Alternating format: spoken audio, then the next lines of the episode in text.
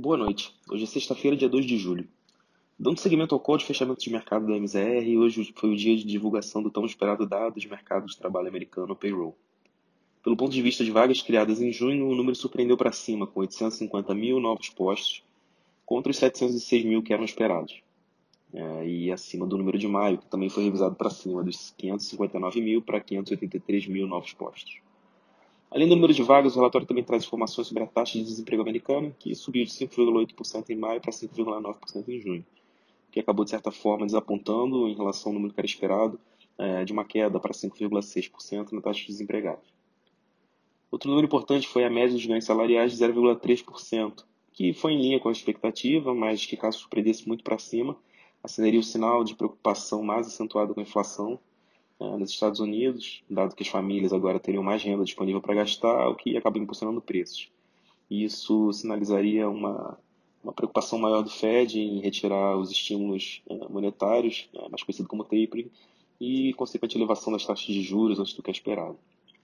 Esse conjunto de informações acabou sendo lido pelo mercado com um tom mais otimista, refletindo em altas nas bolsas, redução nos juros das treasuries e depreciação do dólar. Em Nova York, as bolsas americanas tiveram mais um dia de alta, fechando a semana nas máximas históricas, com a S&P subindo 0,75 e Nasdaq ganhando 0,81. Na Europa, o Eurostock 600 fechou o dia com um leve alto de 0,26, uh, aliviando a queda da semana, que acabou fechando 0,18 para baixo.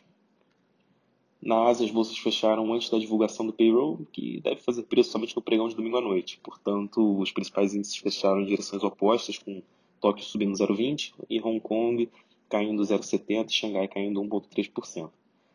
As ações de tecnologia da Bolsa de Shenzhen fecharam em queda de 2%, com uma visão mais cautelosa com relação ao payroll e expectativa de que o número viesse mais positivo.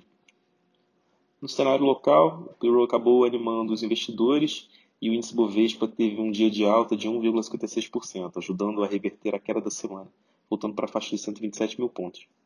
Dentro de destaques da Bolsa, a Magazine Luiza subiu 4,6%, o BTG teve uma alta de 4,34%, seguido por Ultrapar com 4,24%.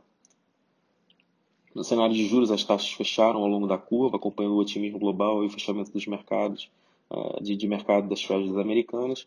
Entretanto, os ruídos do cenário político ainda adicionam bastante cautela por parte dos investidores por aqui, que demandam um prêmio maior, dada a incerteza.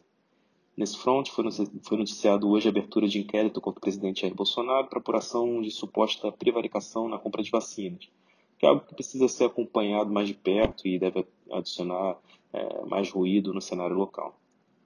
O dado de payroll de hoje ajudou os emergentes a se valorizarem contra o dólar, mas o local não fortaleceu o real, apesar do câmbio ensaiar ah, alguma valorização hoje, sendo cotado abaixo dos R$ reais ah, ao longo do dia, mas acabou fechando cotado a 5,05. Bom, por hoje é só, uma boa noite e um bom final de semana.